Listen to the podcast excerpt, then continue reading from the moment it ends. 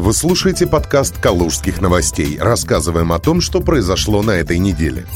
О политике. 24 сентября в Калуге прошло первое заседание первой сессии Законодательного собрания Калужской области седьмого созыва. Своим председателем парламентарии единогласно избрали Геннадия Новосельцева, который раньше занимал должность замгубернатора. Депутат Калужского заксобрания Александр Савин досрочно сложил депутатские полномочия в связи с наделением его полномочиями сенатора Российской Федерации. В этот же день президент России Владимир Путин встретился с избранными главами регионов, в том числе с Владиславом Шапшой.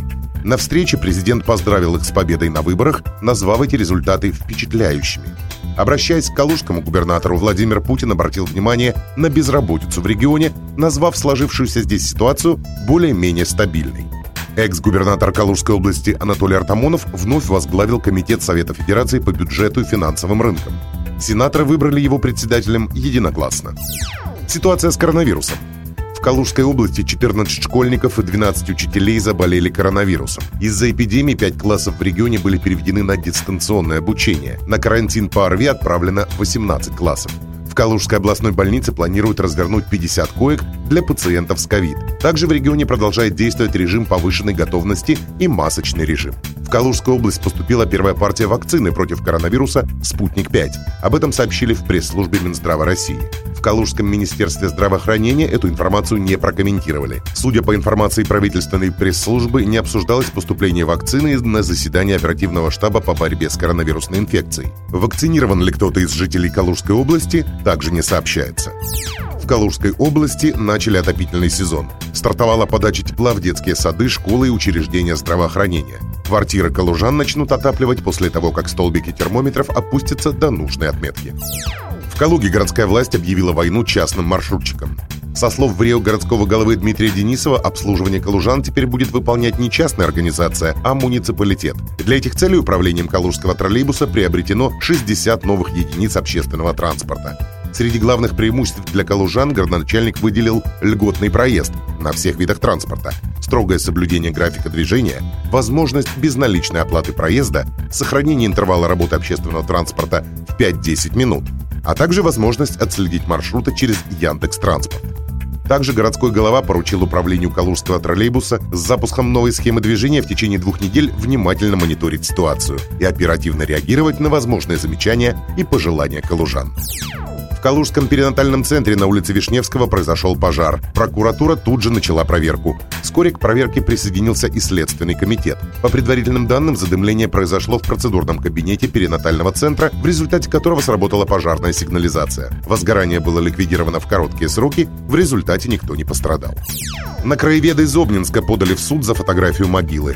Управление Роскомнадзора по Калужской области пожаловалось в суд на краеведа из Обнинска Артема Майнаса. Мужчины обвиняют в нарушении закона о персональных данных за то, что он в рамках краеведческого проекта выложил на своем сайте в интернете фото надгробия Собнинского кладбища. Родственнику умершего это не понравилось. Дело оказалось настолько резонансным, что сюжет о нем показали в передаче «Вести» на федеральном телеканале «Россия-24». Ведущий Алексей Казаков отметил, что дело Майнаса может создать правовую проблему общегосударственного масштаба.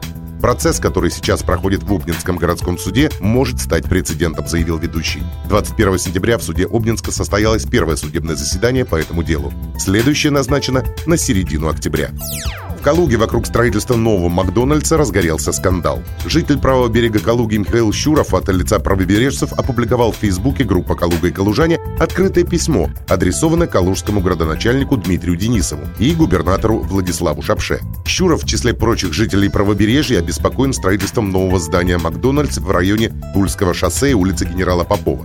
Калужанина, как он сам пишет, беспокоит грядущий транспортный коллапс, который неизбежно возникнет в этом месте. Градоначальник Дмитрий Денисов ответил в Фейсбуке на это сообщение, пообещав в проблемном районе построить транспортную развязку и даже поделился уже готовым новым проектом территории. Сроки строительства развязки Денисов намерен обсудить с новой городской думой. Но споры в соцсетях вокруг этой темы не стихают. Многие жители правого берега опасаются, что строительство нового объекта на въезде в микрорайон будет чревато автомобильными пробками. Тем более, что неизвестно, когда будет построена обещанная развязка.